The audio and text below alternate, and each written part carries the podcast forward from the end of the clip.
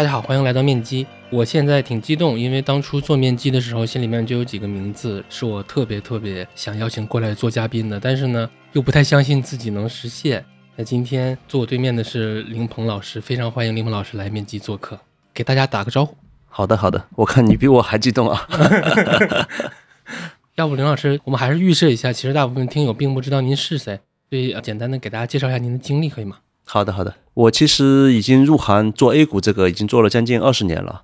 我是零六年入行的，一开始的时候是在卖方，就是在申银万国证券研究所，在里面的话做了七年时间。也就是说，在二零零六年一直到二零一二年年底的话，我就是在申银万国证券研究所做卖方分析师。做策略分析员，然后当中呢也是拿过几个新财富的策略第一名，然后这个可能是让市场记住我的主要的原因吧。是。后来的话，我就去了两个基金公司，一个是东吴基金，一个是兴业全球基金，做过研究总监，管过研究团队，还有呢就是做过公募基金经理，也做过专户的投资经理。然后后来我们应该是在二零一六年的时候出来做这个私募，从那个时候到现在为止也快八年时间了，就是叫欢源投资。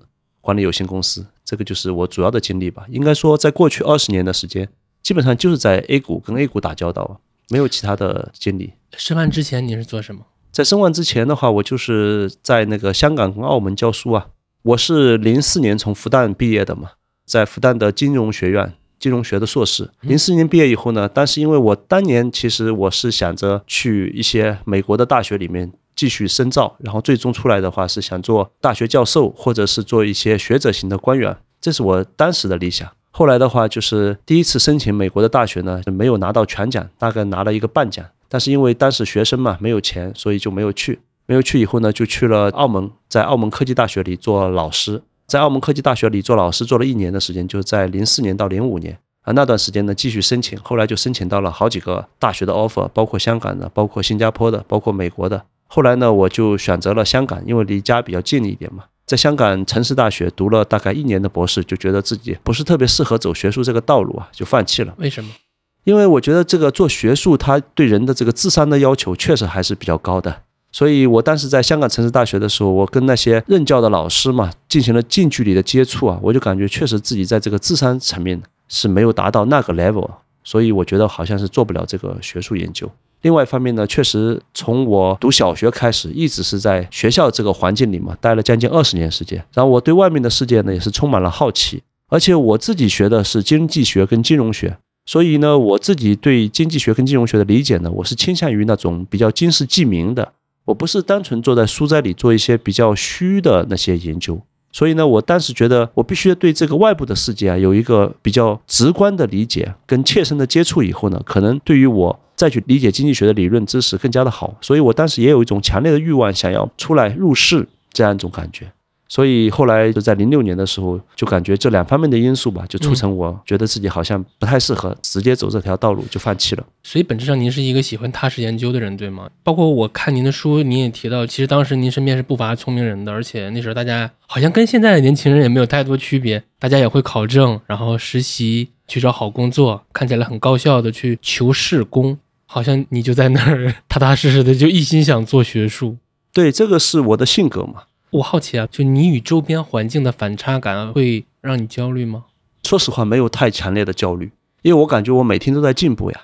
当时我不太理解啊，后来我看书看的多了以后，我看到巴菲特他致股东的信嘛，包括他有股东大会的一些对答。他讲到一点，我后来是觉得是非常正统的。当然，我在没有看到他这个东西的时候，其实我就已经是那么做了。就是他所谓的内心的积分牌，你会发现这个世界上很多人的处事方式啊，都是有点像蝙蝠一样的，他需要发射一个波。然后碰到一个东西以后有个反射，他才能够感觉到自身的一种定位跟存在的。但很少有人会有一种内心的积分牌，就自己给自己打分。大家一般都喜欢在外面给自己找一个坐标系。对对对，所以呢，就是我感觉我好像是天生就是属于有点这种倾向的人，这也是决定了我以后为什么能够走上价值投资最主要的一个原因。但是我在学校里的时候，其实我每个阶段啊，我都有一个我自己的追求目标。比如说我在读研究生的时候，我就是想着我以后最羡慕的就是那种在美国大学里，或者是在中国的顶级大学里做一个教授，或者是入世在比如说央行啊，或者是财政部啊里面做一个学者型的官员，这个就是我最终的目标。所以我就是一直盯着那个目标。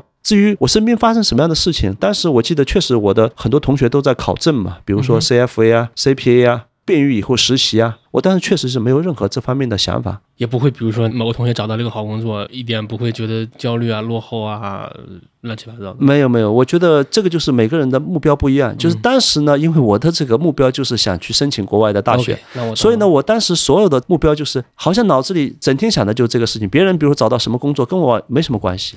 那在香港意识到自己不适合做学术，然后其实之前投入了那么多精力和时间，会有挫败感吗？当时曾经有那么一段时间有一点挫败感的，因为你毕竟是要放弃一个你长期持续努力的东西嘛。但这种挫败感没有持续特别长的时间，原因就是好像很快就又找到了新的目标。因为我离开香港以后，其实我并不知道我想干什么。当时第一个想法是先回上海，我都没有想过在深圳或者是在香港进一步的逗留。您是哪儿人？我是温州人，因为我当时就是想着先回上海，我也不知道是什么原因。我记得那个时候是二零零六年嘛，那个时候正好是哪个国家的世界杯啊，德国还是什么，我忘记了啊。我是当时在香港看完世界杯以后，我就回来了。回来以后呢，当时还是寄宿在我的一个同学的家里，他租了一个房子嘛，就待了几天。后来我是去申银万国证券研究所实习的，但是这个实习的岗位是因为我原来在澳门的时候有一个同事，他跟申银万国证券研究所的一个部门的领导正好认识，就给我介绍了这个实习的机会。我当时想去申银万国证券研究所实习的话，我并不是知道申万到底是干什么的。我曾经认为，所谓研究所就是跟类似于社科院这种机构是差不多的嘛。所以呢，我当时之所以去申万实习的话，是因为我想先有一段学校外的经历，因为我原先二十年时间都在学校里面嘛。你也没实习过什么的？没有实，我只有一小段，就是在大学本科毕业的时候，曾经去营业部里实习过几个月时间。那是一个很短暂的时间嘛。然后我当时的想法就是想在零六年，因为我是六月份回来的，我想九月份的时候正好是开始新一轮的学校里的学生季的招聘嘛，我想借那个招聘再去进入新的职场。当时最想去的像类似于汇丰啊、花旗这种机构的管培生，那个时候对已经开始的那一轮波澜壮阔的牛市有感受吗？没有感受。其实现在很多人都觉得是从零五年六月十六号的九九八开始的嘛，好像到零六年年中的时候，这个市场已经是进入一个很大的行情跟机会。嗯但是就我切身的感受而言，包括我进入这个行业以后一年左右的时间，实际上大家都是战战兢兢的。所以牛市的行进真的是像那个约翰邓普顿说的一样的，它是在一个绝望中产生，在犹豫中前行的。就是什么时候大家开始确认这是一个黄金十年或者是大的牛市，是到了零七年的下半年的。哦，所以说我最近不是写的那本书，其实你要站在一个亲历者的角度去思考问题，并不是说回溯啊，回溯的你会发现好像一目了然，中国经济是在九九年的时候见底的。然后在零五年九九八的时候，中国股市就进入了牛市，实际上不是这么回事的。在很长一段时间，大家对经济、股市都是比较担心的。所以你说当时没有切身感觉到说这个市场已经是一个大的牛市，所以当时包括我进申万研究所的时候，也是通过了一次面试嘛。那个面试从结果的角度来讲是很糟糕的，就是因为我在学校里学的都是那种很宏大叙事的经济学、货币学的理论，我对这种什么微观的会计啊、财务啊，并不是特别熟悉的。但是参加面试的时候，恰恰面试的就是这些东西。所以我几乎是一问三不知的。我以当时这种面试的状况，我能进申万研究所，可想而知，就当时的这个市场并没有像大家想的那么的热。否则的话，以我这种履历，包括这种面试的知识面，可能就进不去啊。其实后来你在深外又做了之前在学校里面类似的事，某种程度上你又在醉心于学术，你做了大概五年的冷板凳，这个某种程度上也是因为当时被领导忽悠了的。当时的领导的话，是黄所吗？对，包括陈总啊，他们用一种很大的逻辑来统一研究所的思想嘛。当时想要，比如说做一些伟大的研究，包括就做一个伟大的体系嘛。嗯，我记得当年跟黄老师面试完以后，入职前的最后一次交流的时候，他就跟我说：“他说我们现在的整个研究所虽然说已经很强了，但是我们没有一个真正的体系嘛。他说我们觉得你非常适合，希望你能够沉下心来做这个事情。他觉得我们好像很多人都非常浮躁嘛。现在听起来有点像给你画了个饼。对对对对，对当时我居然信了的，我真是相信了。因为当时我记得我房子租在上海的东昌路这边，当时呢，因为东昌路这边呢，就现在的世纪汇啊是停掉的，就是那个地方都是在建设嘛，所以只有陆家嘴站，你要走到东昌路的。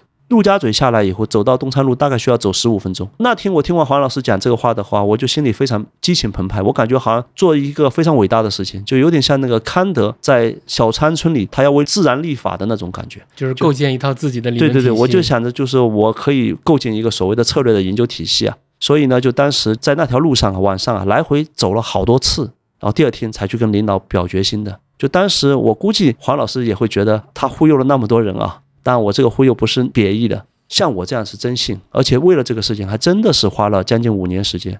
你想想，那五年时间的话，后来市场确实是很澎湃的。对，你想，如果说我们当年在学校里做五年的博士，跟你在现实生活中在金融界做五年的博士，那种感觉是完全不一样的。听起来您是在带一个很大的工程，但某种程度上又比较边缘化，因为你需要自己一个人在那闷头干。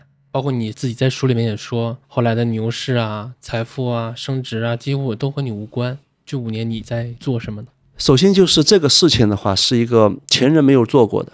就你们今天看到的，好像策略体系各方面都比较完整的三大任务啊，包括上下游啊，包括驱动力啊，包括各种数据指标，某种程度上这些东西都是我们当年建构下来的。嗯，也就是说，回到十五年前或者是将近十七八年前的话，它是一片荒芜的，没有的，大家不知道怎么去做策略。当时的策略好像没有那么严格的一套方法，所以呢，你要在做一个完全未知的东西。那么我们在建构一个完全未知的东西，首先第一步的话就是你要大量的阅读嘛。那比如说国外，对吧？它相对比较成熟，有什么样的体系？所以我们当年把高盛的、把美林的、把雷曼的，当时雷曼还在，很多的这种框架性的文章都是大量阅读，而且都是英文版的，而且都是托各种关系找到。那第二步的话就是 A 股这个历史的形成这么多年了，它也积累了很多的文件。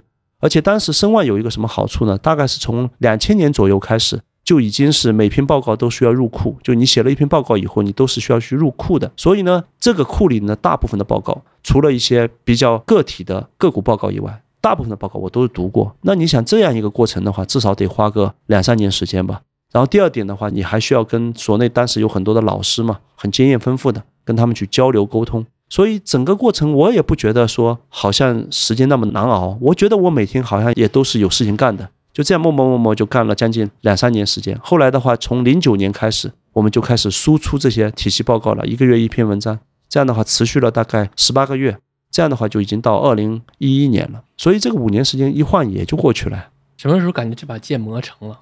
这个不太好说，因为我实际上整个二零一一年的时候。我都没有跟外界有怎么具体的接触，然后来到了二零一一年以后呢，就开始做首席策略了，去真正去检验这个到底好不好。但第一次检验是非常失败的。我们在二零一一年的话，新财富是第六名。那在我之前的话，我的前任新财富要么就是第一名，要么就是第二名。而且从第一名掉到第二名的话，往往都是切换，就是比如说从最早的康伟切换到城里，然后从城里切换到元怡。那么这个过程中呢？它可能会暂时性的掉下来，然后完了以后就马上第一名。那你想，我第一次是第六名啊，这个当年的压力非常大，而且这个是直接感觉到你过去五年时间在山上练剑，你到底有没有效果，对吧？所以这个你说怎么叫练成了呢？我觉得第一次的尝试就是这样一种结果。嗯，对。但是第二年我们就是第一名了嘛，第二年就感觉很多东西都非常顺手了。所以你的那把剑就是那本策略投资方法论，对吗？对，就是策略投资方法论的话，实际上是分为三个系列嘛。一个是策略思考，十八篇文章，这个是着重于对中国的整个经济产业做一些比较深入细致的分解。第二个的话就是行业比较思考嘛，就是从行业比较的角度写了十三篇文章。好，最后的话有一个叫宽体策论，宽体策论的话是有二十一篇文章，主要是论述 A 股的一些特殊的环境跟生态。总共的话是加起来五十二篇文章。我们给这本书带一个货。随着市场行情的变化还有演化，上一本书的有效性现在看来还强吗？我觉得这个要从两个方面来看啊。首先，第一个呢，这个书有一个缺点，就是它的数据时间是不太长的，因为它主要是在一二年之前就已经基本上完成了。那么到今天为止的话，有十几年时间了。而且我们都知道，中国的这个产业的数据啊，很多其实都是在两千年以后才比较正规的。所以它真正描述的时间，也就是从两千年到两千一二年，十年左右的时间。十年，你说它就一定体现出那么的规律性，这个也不太好讲啊。所以呢，第一个，这个是由于时间的原因，我们只能是把这个数据拉长到那个时间。那这个是第一个，就到今天为止，可能有些数据都在发生变化。那么第二个呢，我觉得有一个缺陷是什么呢？就你想那个时候，我毕竟从离开学校也就五六年时间嘛，我那个时候的岁数也就三十来岁。我的很多对股票市场或者资本市场的认知，其实还是有缺陷的，跟现在比的话完全不一样。所以呢，我现在再去回过头去看我那本书呢，我发现里面有些观点呢，我也不是特别赞同。这个呢，我在我自己后来的公众号啊，如果有时间的话，我都会陆续的去修正它的。林老师的公众号我会给大家放到 show notes 里。所以这个呢，我觉得是这本书的两个局限点。但是呢，我觉得这本书还是有可读之处的，因为它构造了一种框架，包括就到今天为止，我们市场上依然使用的很多的策略的方法，比如说嗯策略到底是应该做什么。它有三大任务，这三大任务的话，实际上是我在二零零九年九月份第一篇策略思考里就提出来了，之前是没有的。今天大家都耳熟能详了，所谓的三大任务就是大势判断、行业选择跟主题投资嘛，包括就后面的产业链的研究，我们把它分为是两大块、六小块。服务业、制造业，制造业里面的话又分为上游、下游、中游，然后每个行业、每个部类大致是看哪些指标，关注哪些点，这些我觉得都没有问题。这些东西到现在为止都是可以用的，所以拿这本书作为一种框架的话，我认为是没有什么太大问题的。你知道你那本书现在炒得多贵吗？我不知道啊，这个本书我说实话我没有任何的这个个人的收益啊，嗯因为它是以申万的名义出的嘛。第一个很难买到，第二个非常贵。我必须得坦诚，我看的是电子版的盗版，实体书太难弄了。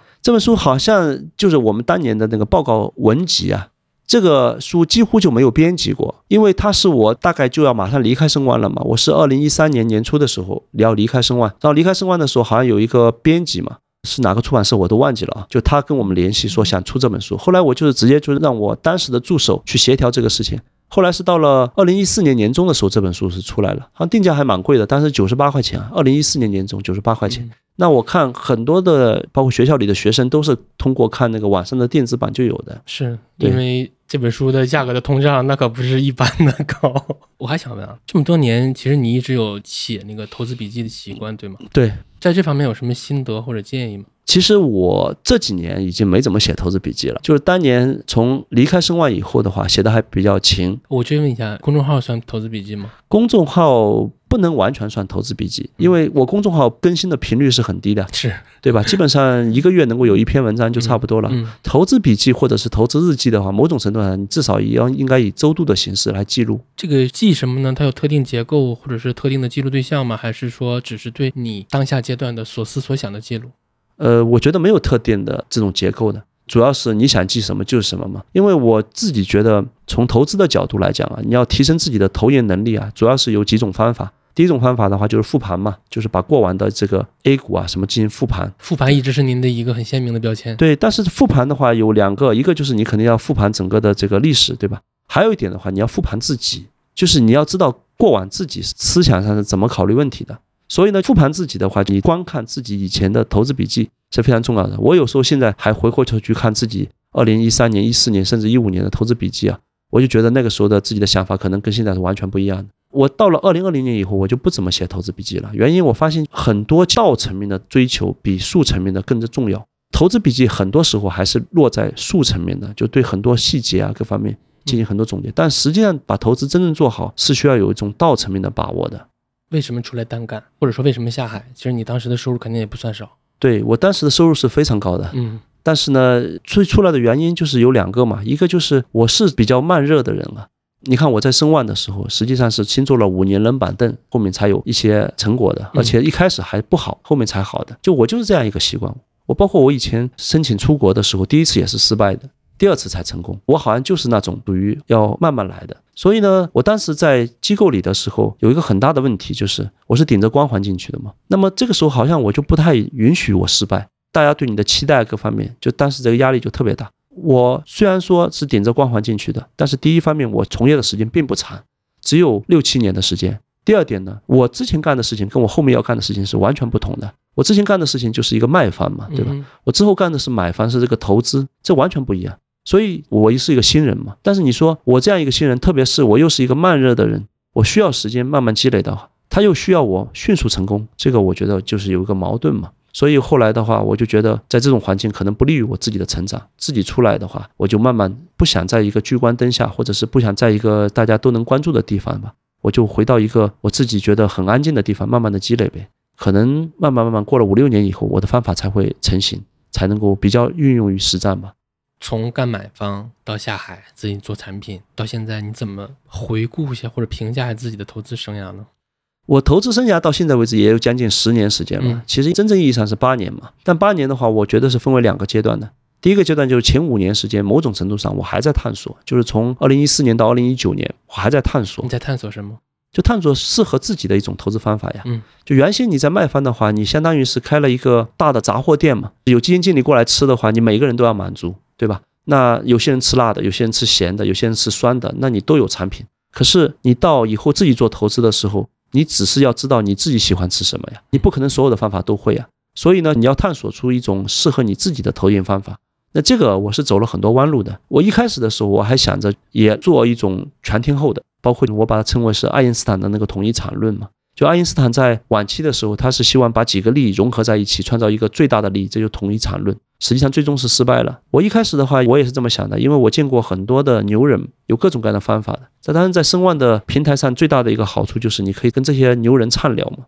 所以呢，我当时想着，如果你把这些牛人的方法都统一了，那你不就是最牛的人吗？结果呢，这个事情让我走了很多的弯路。这个问题也我想追问的。妄图建立统一场论的这个阶段，然后融合多方流派的武功，最后这个神功没成，不可能成的。为什么？因为很多方法本质上就是相互抵触的，你很难说哪个方法对，哪个方法错。比如说做趋势的人的话，他肯定是追涨杀跌的；做价值的人的话，肯定是属于高抛低吸的，对吧？这个本质上就是矛盾的嘛。比如说在商品领域的话，那些做趋势的人的话，肯定也是追着买，跌着杀嘛。但是，一些做套利的人，他肯定是完全相反的。你很难说谁对谁错，这就是不同的人的性格跟不同人的立场，他出来的结果是不一样的。所以我以前曾经比较浅层次理解交易这个事情的时候呢，我是把它理解成为是谁对谁错，因为最终比如价格涨了，如果是卖掉的人就是错，然后买的人就是对。其实这个理解是比较浅层次的。还有一种深层次的理解就是什么呢？就是不同的人、不同的方法在那个位置上，它的结果就是不一样的。所以你很难说到底是谁对谁错，它相互抵触嘛。林老师，我换个问法。如果我现在我自有一套武功，然后我现在觉得趋势投资或者我觉得价值投资很好，我希望把那套武功融到我自己身里面，这种做法在您看来可行吗？还是说我需要废掉我自己的武功去重新学？就如果我不废的话，其实很难真正用好。这两条路您评价一下。对于大部分人是不可行的，因为任何一种武功本质上是跟你自身的性格跟成长经历是相关的。就比如说，我给你举个例子，我曾经觉得。一些游资的打法非常厉害啊，在 A 股市场上确实有一些游资的高手取得了非常高的收益率，这个是客观存在的。我也身边接触过很多这样的人，只是说他们不一定以公开业绩的形式展现出来，但确实是客观存在的。我非常羡慕他们这种打法，然后我跟他们也保持着很密切的沟通。我最终发现，他们就算是坐在我身边摁着我的手，我也做不到。为什么？因为我的性格不允许啊。就比如说，他们很多人可能对股票来讲就是符号嘛。而我呢，和因为我从研究出身的，我看到任何一个股票的话，我首先就去思考它的三大报表、商业模式啊，这天生的嘛。而你一旦有了这个方面以后呢，可能你在做主题投资、做游资的模式的时候，就是一种障碍。明白。所以呢，你很难做到这一点。另外一方面的话，比如说我花了很多的时间，我研究完以后，这股票并没有像我想的那样直接上涨，反而在下跌。这个时候，我做价值的人，我可能就会倾向于检讨自己的逻辑。如果发现没有问题，我可能会继续持有，对吧？但从他们的模式来讲的话，就直接剁掉，然后剁掉以后，如果说明后天开始涨的话，又直接买回来，就这种对我来讲根本就是无法实现的。这跟我的性格跟我的出身是有关系的。所以你刚才说的几种方法、几种套路，如果在一个人身上要完全实现的话，除非这个人是没有性格的，他能真正做到无我。我们能不能稍微跑个题？就听起来好像这帮做游资的人真的把自己压得很小，他也有他的局限性的，他也不是说完全那么的完美。第一个局限性的话，就是他们的规模往往很难做得很大。第二个呢，他们很累很辛苦的。比如说，所有的这种方法是不可传授的。就我刚才跟你们说过嘛，哪怕是他坐在我身边按着我的手，我也做不来。那你可想而知的话，他也没有办法教导他下面的徒弟或者是研究团队来干这个事情。所以他们很辛苦的。他们经常向我抱怨说，他们盘中的话连上厕所都得憋着，就是这种感觉。那你想想，如果是这样一种生活的话，你能持续多久，对吧？啊。那我这是这条路的代价。对我现在的方法的话，某种程度，你看我们现在已经开盘交易了，我也没有怎么去看手机，我愿意跟你在开盘时间花一个多小时去聊天，对吧？我的内部的研究团队依然在运作，我回去的话可以跟他们说你们要怎么做，我接下来需要什么东西，他们提交上来的东西我也会满意。那这个方法就跟他们完全不一样。然后这种方法的话，也可以管比较大的资金嘛。嗯。二零二零年发生了什么，让你认为你自己适合价值投资？二零二零年，其实这是一个漫长的过程啊，它不是说你跟牛顿说，你说在苹果树下面你砸下来的那一刻发生了什么，让你觉得万有引力出现了。苹果砸下来只是一个很偶然的事件，牛顿一直在思考，这才是问题的关键嘛。所以不是说二零二零年发生了什么事情让我感觉到我适合价值投资，而是我从一四年以后我一直在思考这个问题，走了很多弯路，最终在二零二零年的时候，我开始检讨一个问题，就是我到底是一个什么样的性格的人，我适合做什么样的事情。那我在检讨的过程中，我发现，第一，我的性格是偏保守的；第二个，我其实做了很多年的研究，研究上的积累应该是很深厚的，这是我的很大的优势嘛，对吧？我的性格也比较耐得住寂寞。不是属于那种非要跟外界的人去比较的，然后我有我的内心的积分牌，所以我觉得这些东西的话，好像我在看巴菲特、芒格他们写的东西的时候，他们就讲什么样的人适合做这个事情，描述的不就是我吗？所以我就觉得我就适合干这个事情了，就一下子感觉好像就豁然开朗了。确认之后做了什么工作？确认之后第一份工作的话，就是把原来我曾经读过的这些价值投资的流派的书籍重新再看了一遍。原先的话在零六零七年也读过，而且像模像样的做了笔记。但这次读的时候，发现当年做的笔记都是很幼稚的，有点为赋新词强说愁嘛。其实你根本就没有读进去。这次读的时候，就感觉非常的亲切。其实不是说你读到了什么东西，而是你本身就是这个样子。所以第一件事情就干这个事情，后面的话自然而然就是用这种方法了。听起来一路走来，就像那句“众里寻他千百度”，对，蓦然回首，那人却在灯火阑珊处啊。这个确实是王国维当年做学术的一个途径嘛？我觉得人生就是这样三重境界。比如说我们在一开始的时候进去的时候，也是因为学院派出身嘛，自然而然的话就会教授这种价值投资的理念，就是所谓的看山吃山，看水吃水。但是在这个市场待了很久以后，特别是你接触了很多流派跟打法以后，你会发现价值投资，特别是这种方法太简单了，好像创造的收益也不是那么的高，对吧？因为你看历史上的这些伟大的价值投资者，好像复合收益率也就百分之十五到二十嘛。你看看身边的这些游资，包括这些江湖人士的话，动不动都是从几万干到几个亿的，这确实是这样的，有这样的案例啊。这些人确实存在，确实存在呀，而且不少呀。所以你就会觉得，是不是应该去探索其他的方法？这个时候就是偏离了嘛。等到二零二零年我入行将近十五年时间，四十岁的时候，又回到第三个境界：看山还是山，看水还是水。确认了自己能走的路那一刻是很开心的，还是有一点后悔？因为毕竟前面花了那么多时间去寻找，没有后悔啊。我觉得这个东西你不经历那个过程，你很难懂的。比如说，巴菲特曾经说过，价值投资五分钟能懂就懂，五分钟不能懂，一辈子都不懂。我认为这个话是有问题的。就我确实不是五分钟就能懂的，我是花了二十年才明白的。就是我看过很多价值投资者的书籍跟人啊。实际上，你能够像巴菲特这样说，从十九岁就明白这个道理，并且从此不变的，也是非常非常少的。包括像格林厄姆本身，他也是走了很多弯路的。还有像凯恩斯，对吧？约翰梅纳姆凯恩斯，他其实也走了很多弯路。我们今天看到的凯恩斯的所谓的选美理论啊、动物精神啊，只是他早期的一种投资方法。他到了晚期成熟以后，他其实跟价值投资是一脉相承的。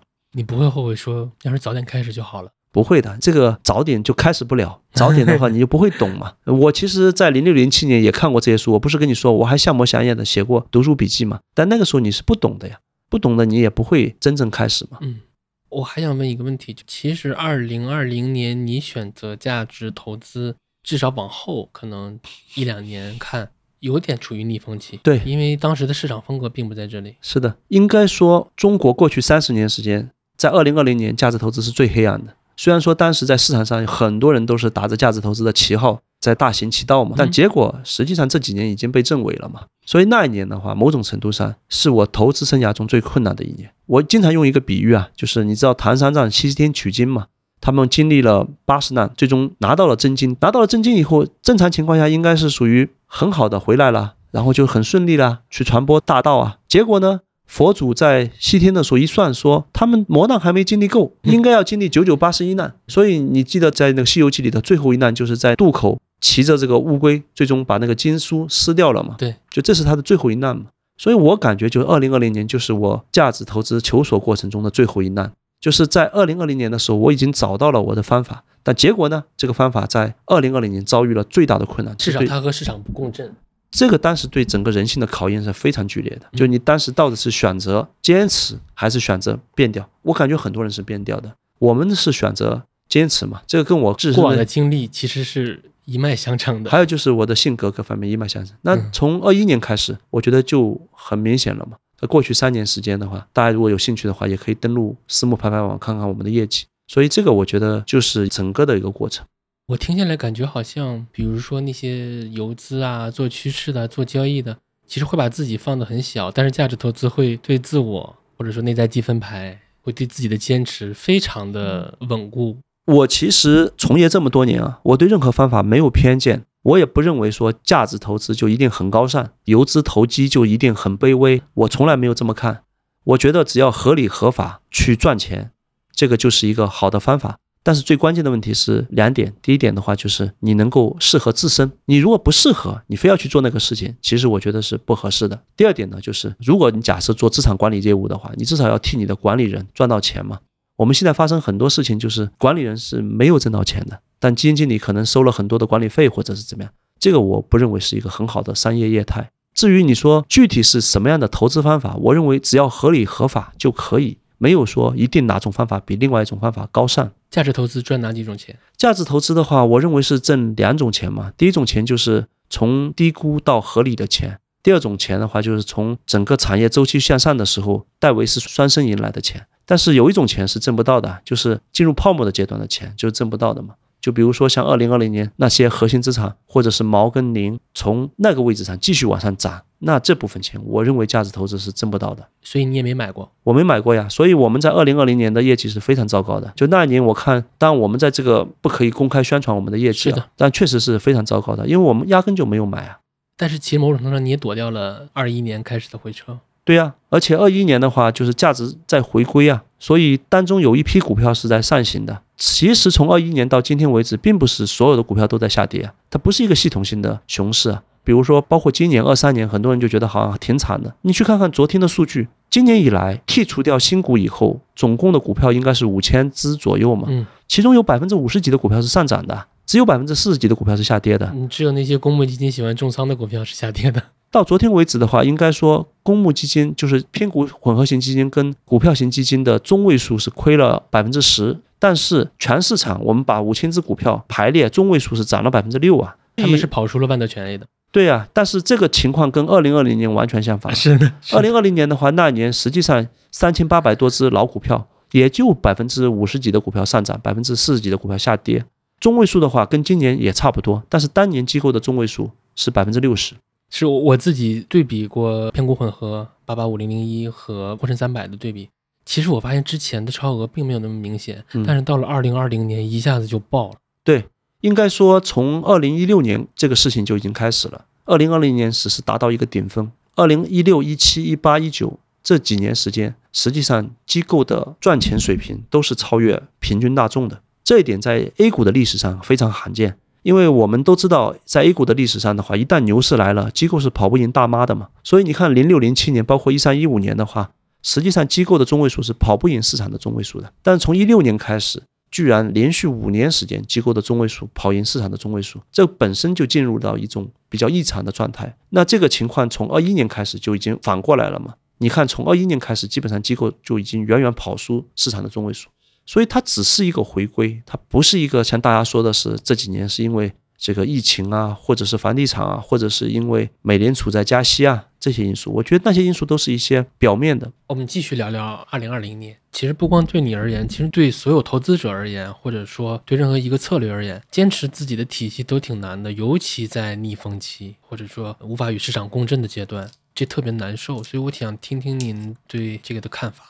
首先，我觉得任何一个体系啊，它一定是有缺陷的。比如说那个断臂的维纳斯嘛，它之所以美的话，不就是因为它没有两个胳膊嘛？但是呢，我们都知道那个出土的时候它就是没有两个胳膊的，但是可能在铸造的时候它是有胳膊的，对吧？曾经有很多人的话一直在思考说，我们能够找到这个胳膊把它接上去，但后来大家发现，如果一旦接上去的话，可能就是不漂亮。不漂亮的原因就是没有缺憾。所以呢，就任何一个体系，它之所以能够在某个阶段有效。就是因为它在其他阶段是无效的，这个你必须得接受。所以我在一开始的时候，在一四年的时候，我就是不接受这一点，所以我要寻找一个所谓全天候或者是统一产论，试图解决这个问题。结果呢，经过了很多年的探索以后，发现投资没法做。为什么会没法做呢？就像你原来在英联邦的国家开车，你是靠右边还是靠左边的，对吧？但是你到了这个非英联邦国家的话是反过来的。你说谁对谁错？没有什么谁对谁错的。所以呢，你要那么干的话，最终就是走到一个十字路口的时候，你发现红绿灯是同时亮起的，你到底是走还是不走？所以我觉得呢，你得接受这个投资方法跟投资体系的缺憾。我刚才听您有句话特别受启发，就是它有效的原因，也许就是因为它阶段性的无效过。对呀，就这样的呀。所以你要一直寻找有效的话，最终的结果就是没有东西嘛。我们在哲学概念里面有一个叫做内涵，有一个叫外延嘛。那么正常情况下，如果说你不断的扩大外延，希望解决所有的问题的话，你最终你会发现你的内涵是模糊不清的。比如说我们在经济学里面的话，很多的流派啊，它最终都是把它的内涵非常的突出。比如说货币学派，他就认为货币解释所有的东西。实际的情况肯定没有那么简单嘛，你不可能说让货币解释所有的东西。但是为什么货币学派会这么强调货币解释所有东西呢？因为它要开宗立派啊。开宗立派就是我必须要有一个很明确的东西，比如说像儒家思想，儒家思想的核心就是仁，讲到最后就是仁，仁者利人，仁者爱人。那么墨家的话就是兼爱非攻，就是要几个词汇就能突出的。但是你真不正作为一个执政者的话，他可能在不同的阶段他会用不同的方法嘛。所以我觉得投资的方法的话，如果你真的要真的形成一个体系，你只能挣一种钱。当然，这个市场这个世界存不存在那种人是最终能够完成同一场论的呢？我觉得可能有，但是我肯定不是。所以呢，我最终就找到了自己的一种投研方法跟自己的赚钱方法。明白。您入行是做投研的，然后下海做投资，从投研到投资，就这种切换，或者说从投研到投资的落地，这当中的这个鸿沟要怎么跨越？有什么心得吗？这里最大的几个转变嘛，第一个转变就是你如何从知到行。因为原来的话，你相当于是知嘛，就是一个模式的角色，你不是真正上战场去做将军的。而且这里还有一个很大的问题，就原来你的那个资啊，是全市场的资，而不是你自己的资。这是一个什么概念呢？因为我原来做卖方的嘛，我的客户是很多元的，有最高的社保理事会的，还有就是大的保险基金公司，再到后面的话，有一些可能由营业部里的大的散户游资也是我的客户。这个时候就是他们需要什么，你就得提供什么。所以你当时的研究体系架构是非常全面的。大时代就这样一个状况，但是到了后面，你自己做基金经理的话，包括我们现在公司的研究团队，没有那么全面的，就是只为我服务。我喜欢什么，我喜欢吃什么菜，大家就生产这个东西。你们的投研团队大概多大？我们不大的，我们就几个人，我们非常小的。所以呢，就这是第一重的转变，就是你如何从知到行，然后如何从无我找到自我，这是个过程。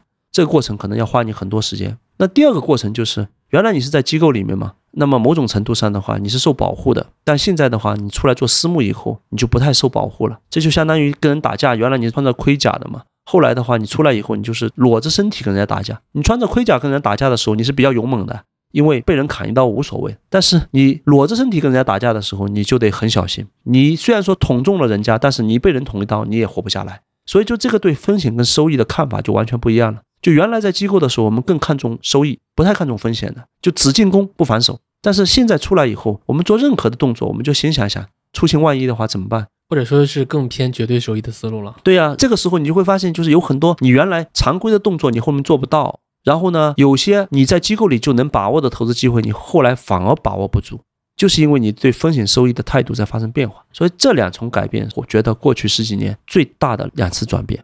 你给你的研究员点菜，你给他们布置的命题是那种短问题，还是说很长期的宏大的问题？应该说，我们的研究员某种程度上有两种角色。第一种角色的话，就是我们会有固定的数据库需要他维护。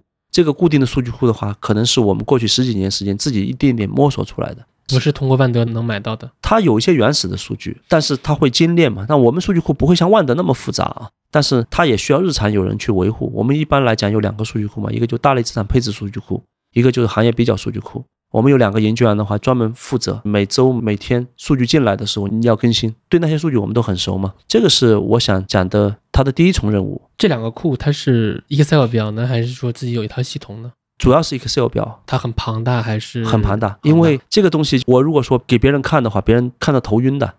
就比如说我们行业景气就有三百多个指标，问题是这些每个指标都是我们从几千个指标中精挑细选出来的。我们为了构建这个数据库，花了十几年的时间，这就是我们很大的一个优势。就相当于这个数据库的作用，在我看来，现在就是一个地图嘛。因为你无论看待世界还是看待市场，你是很复杂的，我需要有一个精细的过程。比如说我现在就给你看，你看到这个地图。你看的有点头晕，但是问题是这个地图是我们手绘的，所以我们对这个地图很熟，这是我们的一个很大的优势。我们的研究员就是你帮我看着这个地图，因为有数据更新嘛，这是他日常的平时的工作。但是还有一重任务是什么呢？当我们寻找到战机，因为我刚才说了嘛，不是所有的菜我都喜欢的，我有我喜欢的菜。我一旦寻找到这种战机的时候，这个研究员啊，他就变成了跟我同时战斗的一个助手，就是我们所有人都去研究这个问题。所以我们公司是这样一种，按照那个游牧民族的打仗的方法。为什么以前游牧民族很厉害？就因为他打仗是这样的啊，就平时正常情况下，整个部落耕种或者是正常生活。一旦战士来临的时候，所有人都骑上马成为战士。所以我说我们公司属于闲时为农，战时为兵，就这个道理。你喜欢吃什么菜？或者说价值投资它有一个很重要的原则就是能力圈。你给你自己画的能力圈大概在哪些地方？我自己比较喜欢的能力圈，我们公司就这一句话：利用周期波动，在不好的时候用好的价格买入好的东西。这里面有四个关键词。第一个关键词就是我们买的东西都是好的东西。那么有些垃圾股啊，或者主题炒作的，我们到现在为止不碰了。以前我还喜欢看一看，现在我都不太关心，因为这个我确实做不来。我不是说这个东西就不能买啊，这确实做不来。那么第二个关键词就是我们比较在意价格，所以如果说它不是一个好的价格，哪怕是好的东西，它非常贵的话，我们可能也就放弃了。这就是为什么二零二零年我们不太参与毛跟林的泡沫。我从来就没有否认过中国那批核心资产是中国最好的公司，我从来没有否认过茅台是一个很好的商业模式，我也从来没有否认过新能源汽车这几年的景气是非常高的。我自己都开新能源汽车，我不是买传统燃油车的。但是问题是太贵了呀，在我的眼中的话，即便是长生不老药，你都得有一个合理的价格啊，你不能说长生不老药就可以无价，所以我们必须在意价格嘛。那么现在的问题在于，就是一个好的东西又给你好的价格，它不可能是好的时候嘛，否则的话，好的东西好的时候，它不可能给你好的价格，三者无法统一。所以你这三者，你如果要牺牲一个东西的话，我们愿意牺牲的就是时机。就说白了，我们是在不好的时候买入的。我们不是在一个好的东西好的时候买入的，比如说我们要追寻落难王子嘛，那我要在王子落难的时候我才去追随他呀。王子很风光的时候你没法追随啊，或者是你要付出很大的代价嘛，对吧？只是说有些人在王子落难的时候他没有这个眼光，或者是底气，对他不知道这个王子以后还能起来。那我说王子以后能不能起来的关键是在于你有没有周期的思维啊。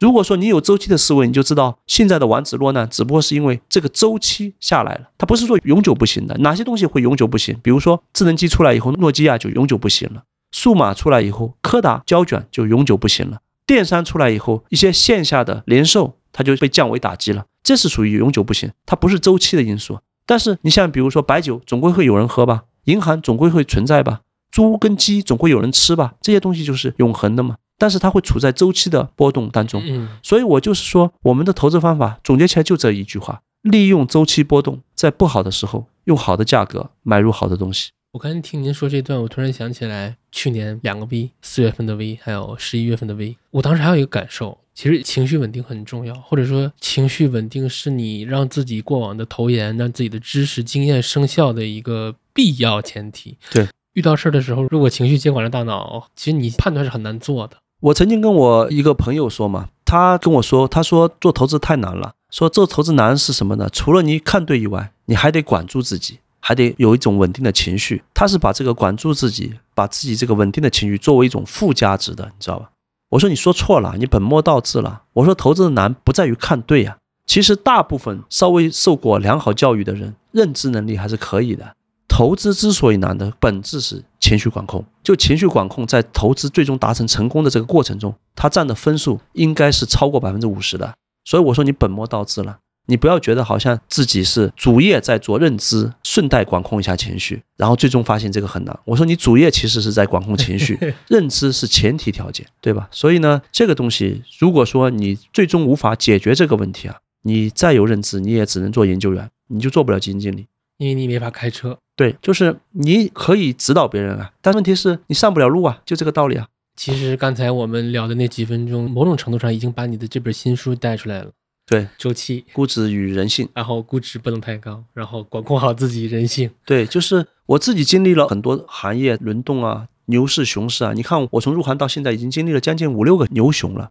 它有需要一些共通点嘛？它能够提炼出一些共同的东西啊。我以前的话也是像夸父追日一样，每天都在追寻变化，而且总觉得这个日新月异嘛。到现在为止，我相信很多投资人还是这么想的，他觉得变化才是投资的本质，因为世界在变化嘛，所有的东西都在不确定嘛。然后你股价肯定是反映未来嘛。其实这个观点是错误的，因为如果是这样的话，你不会有任何积累的，你除了写书以外，没有任何的贡献。从投资的角度来讲，不行。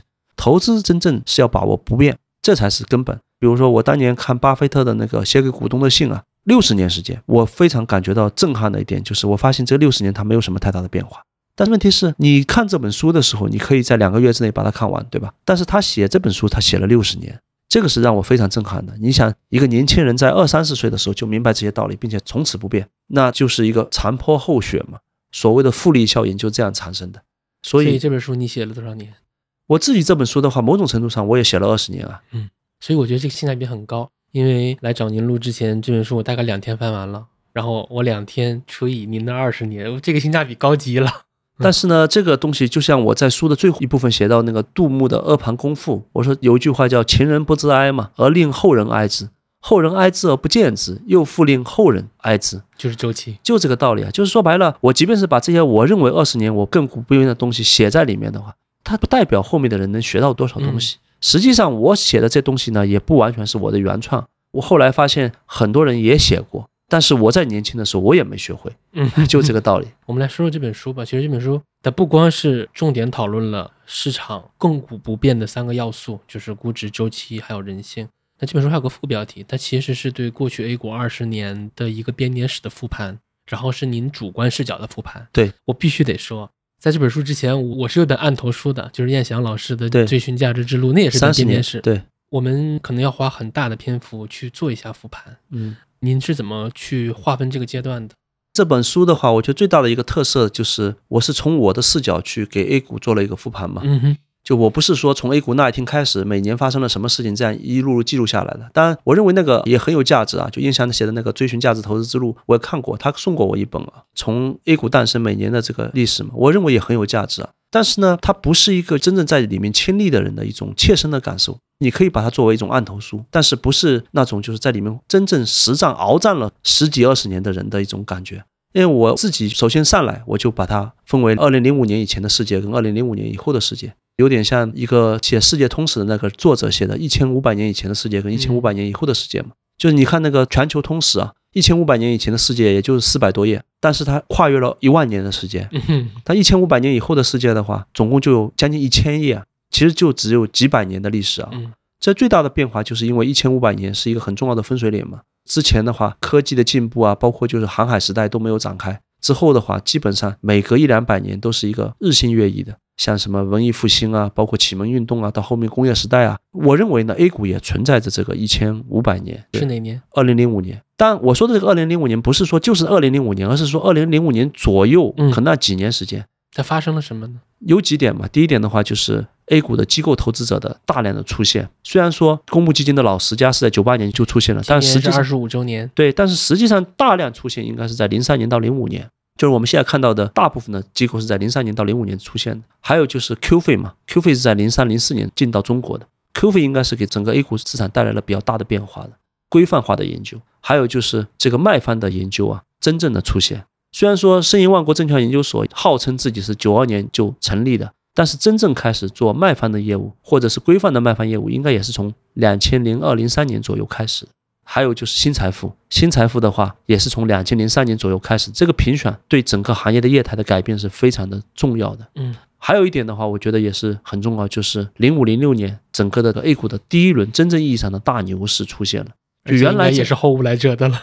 呃，后面有没有来者我不知道，肯定是前无古人的。因为在零五年之前的话，虽然说 A 股也经历了一些牛熊，但是那个都是偏小众化的，就没有形成全社会的这种效应。但是零五年之后，确实 A 股就成为一个很重要的行业了。我自己不就是九七年就开始读大学吗？我在两千年左右就在营业部实习过，但是我从来不觉得这个行业是我们要真正从事的一个行业，它不像一个行业，你知道吧？为什么？因为那个年代的话，这个行业首先你无用武之地，你大量的经济学、金融学知识是用不上的。它主要是做庄啊，或者是整个市场有很多的隐患，比如说大部分的股票不流通，同股不同权，对吧？这个是非常奇怪的嘛。还有一点的话，就是整个的体量确实太小了，它不像一个行业。但是呢，从零五年之后的话，这个行业就成为一个行业了。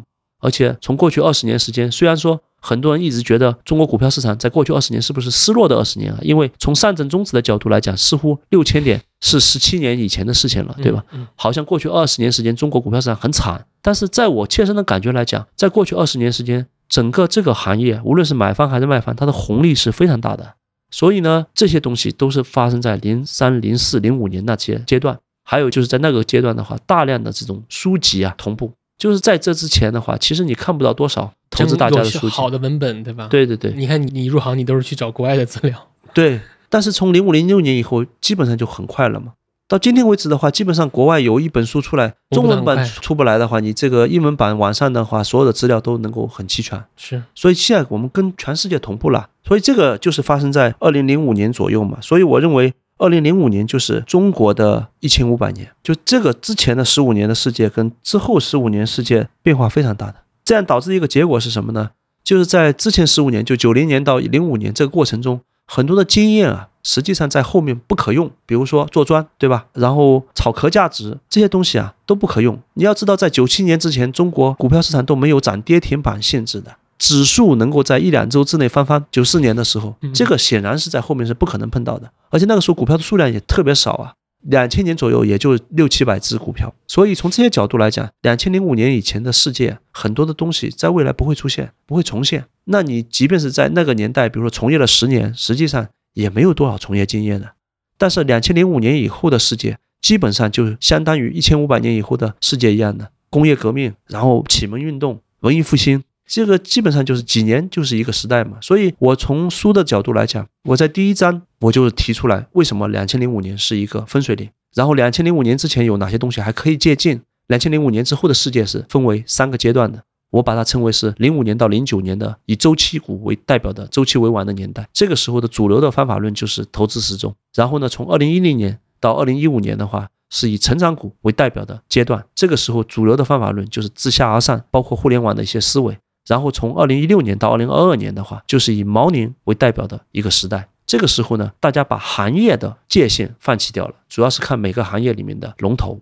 您的这个划分并不是以牛熊周期为区隔的，不是，不是以牛熊周期，它是投资范式。对，是一种我自己在这个市场上待了二十年以后，我切身感觉到的主流投资人群的一种投资模式。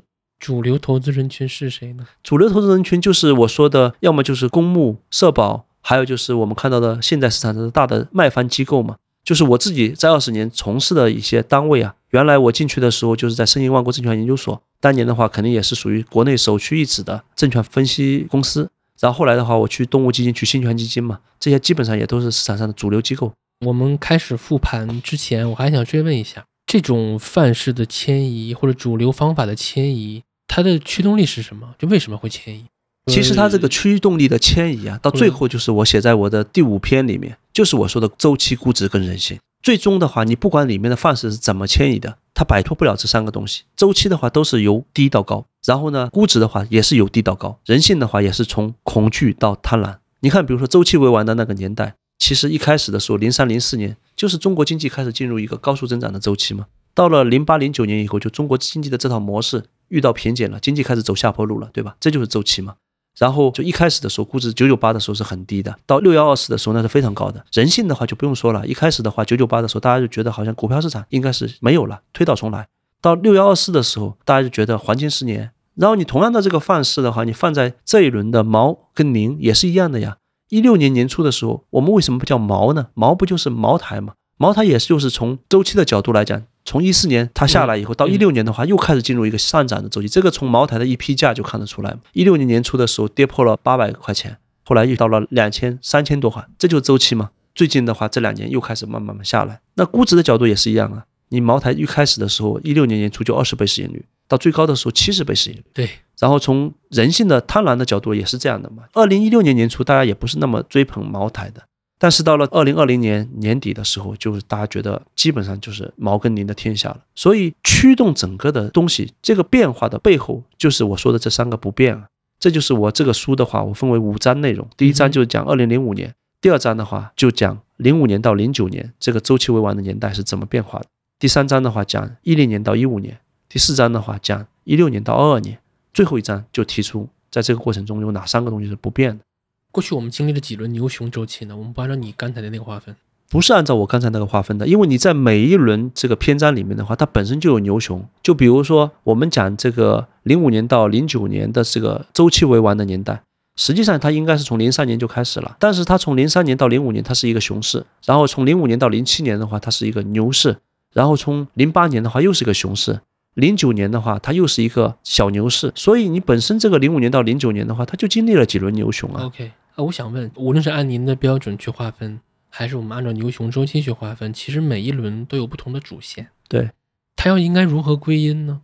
您是做复盘的，对这点应该您感受特别强烈。前几天我和一个好朋友聊，他是做趋势、做交易的，他就自己复盘，他自己就感慨了一下，他说：“宏观看万物皆周期，对但是你看细节，处处是意外，对呀、每一轮主线都不同。所以我就是说了嘛，到书的最后一章的时候，我就是在非常感慨嘛。就你过去二十年的话，你经历了三个篇章，经历了七轮牛熊，对吧？日新月异，夸父追日啊！你确实是写本书的话是很精彩的，但是你怎么去实战呢？因为你所有的这种总结，实际上都是事后的。你比如说像零五年到零七年，真正投资时钟这个思想的提出来是到了零九年，那个时候投资时钟都快没有用了。了？对啊，包括就是你看毛指数是什么时候提出来的？不是一六年啊，是一九年。宁组合的话是二零二零年才提出来的。对，那你很快这个毛宁就开始要陨落了嘛。互联网的思维也是这样的。就就好像我们和这些主流策略相逢时，都是人家的高光时刻。所以呢，就是这个投资的角度来讲，它就有一个很大的问题，就是当你做出这种总结的时候，往往这种方法都到了尾声了，它还不如随机选择，你知道吧？因为你随机选择的话，你面临的还是一个随机的概率。那我们就面临一个非常重要的实操的问题。您觉得有可能压中主线吗？我觉得不要想着去压中什么东西，你就按照不变的东西去做就行了。它是不是最终会成为主线，这个是市场最终走出来的。但是你一直按照这种，比如说我说的周期估值人性去做，你最终的收益率就不差。如果说你能够站上风口，那就是加持，就这个概念。所以从投资的角度来讲，我强调的是不要通过事后复盘，然后希望去找到未来的主线，这实际上是做不到的。那我问一个尖锐点的问题：既然如此，您这么复盘它有什么意义呢？因为事后看解释起来总是头头是道。当然，我认为啊，能把过去解释清楚就已经实属不易了。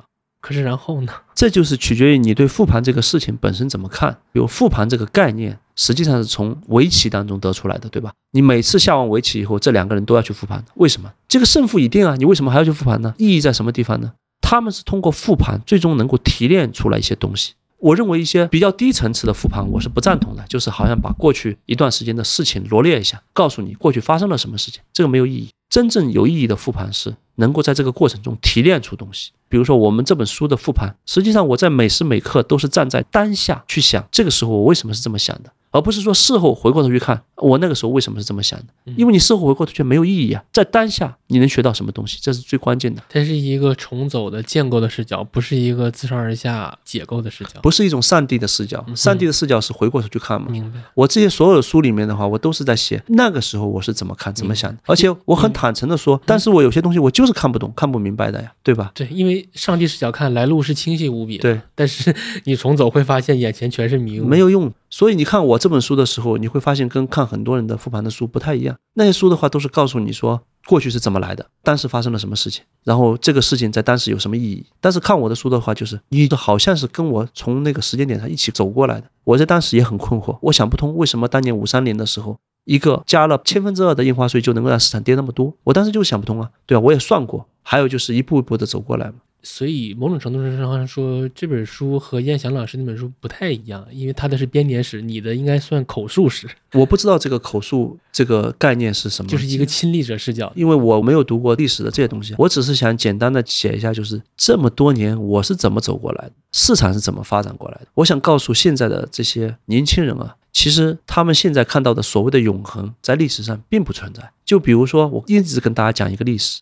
你看那个《倚天屠龙记》里面，很多人都认为说倚天剑跟屠龙刀是上古传下来的，历史上就有的。然后张三丰说没有，他年轻的时候就没看过倚天剑跟屠龙刀。为什么？因为张三丰活了一百多岁，而你当年的小年轻都没有见过。所以呢，我在写这本书的时候，我就想告诉现在的很多就觉得消费是什么永恒赛道啊，投资就应该是投科技、投未来啊，不是这个样子的呀。在零五年、零七年的时候，周期股才是永恒的赛道啊。那个时候消费股是很屌丝的，你会发现，无论是当年的五幺九，还是后来的一三年到一五年的创业板的牛市，投科技、投未来，最终都是一地鸡毛啊，还不如老老实实的拿着那些。传统老旧的已经被证明过自己的估值比较便宜的行业，所以呢，从这些历史当中的话，我们可以学到很多东西。所以我认为复盘本质上是取决于你复盘的质量，而不是说复盘这个方法。我想问您，宏观和策略的关系是什么？或者说，你看范式的迁移啊，某种程度上，其实它跟它当时的宏观背景都是挺呼应的。所以，我有没有可能通过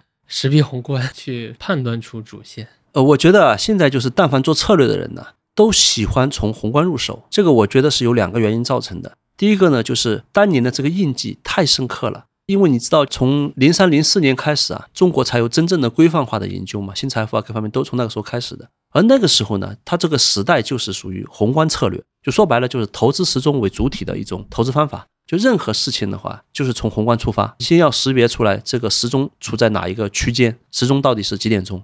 所以最终造成的结果是，很多人就把宏观跟策略混为一谈，就觉得好像谈策略、谈市场就必须得从宏观出发。实际上呢，从二零一二年以后，这种方法就失效了。所以呢，就到后面你会发现，整个的这个策略分选、宏观分选在市场上的影响力越来越弱。这个确实是我们在过去十几二十年自身经历的。比如说我们那个年代的话，基本上宏观分析员、策略分析员去基金公司路演的话，还有很多基金经理愿意出来听。但实际上到了二零一零年、二零一一年以后，这种听众就越来越少了，就是因为无论你宏观怎么样。策略怎么样？好像是跟市场的关系都不大，所以呢，这个就是慢慢的失效了。那么这是第一个原因，就是为什么到现在为止，大家一谈策略，就还是以宏观作为切入点的根本的原因。那么还有一个原因是什么呢？就策略，特别是里面的一些行业比较啊，这些东西，它跟很多知识的储备是非常相关的。你比如说大势判断、大类资产配置，相对来说跟宏观的作用就比较相关。那么这种情况下呢，整个的策略分选入手。研究这个行业、研究这个策略的时候，它就从宏观切入点，它需要的知识积累相对来说就比较少，也比较容易去做这个事情。但是如果说你要去做行业比较，那你至少这么多子行业，你大致要有一个了解，特别是对其中的一部分行业，你还要有比较深入的了解。还有就是类似于一些重点的上市公司，你也得有自己的理解。这里面花的时间就是原来你在宏观策略上花的时间的几倍甚至几十倍，这个不是一个普通的策略研究员能够马上做的。所以呢，就是由于它的这个难度啊，导致大家不会从这个角度入手。所以我觉得从这两个角度的原因上呢，很多人就把宏观跟策略挂钩了，就视为一体。实际的情况是在我看来，宏观策略只是策略的一种表现形式，这种表现形式只在某种特殊的时间。比如说宏观有剧烈波动的情况下有效，但是一旦比如说宏观进入了平稳期，它就会失效。所以我认为就是这种方法可能在未来的 A 股的市场效用是不会特别强的。但是策略它有很广阔的空间啊。实际上我们当年在做宽体策略写二十一篇文章的时候，在后面已经提出了几篇文章，叫做策略是片海。就策略其实是片海，它有很多的内容的，它不是简简单单的宏观策略。包括我自己离开申万以后，很长一段时间我都在纠结这个问题，因为我原来是从宏观策略出身的嘛。可是后来我发现，在实战的效果并不是特别好。那么到近几年的话，我其实对宏观的关注都不是特别多了，所以我不太赞同说大家一上来讲策略就先要分析一大通宏观。那你怎么看二二年一个很明显的有点像显学的主流趋势，就是对宏观对自上而下的补课？因为可能从二二年美元加息周期开始，好像宏观又变得很重要了。这个是一个剧烈波动的时候。这个我认为是不对的呀。就刚才我一开始的就说过，我说这几年的整个市场不好的根本原因不在于疫情，不在于地产，不在于美联储加息啊。它根本的原因是因为你从一六年到二零年，整个机构在抱团，最终呢导致这批股票处在一个很高的位置，然后从二一年开始，这个抱团瓦解了，就是一个简单的这个过程。当中的这些所谓的变化，只是你的一个借口啊。所以你看，我们这几年时间，我其实不太看宏观的。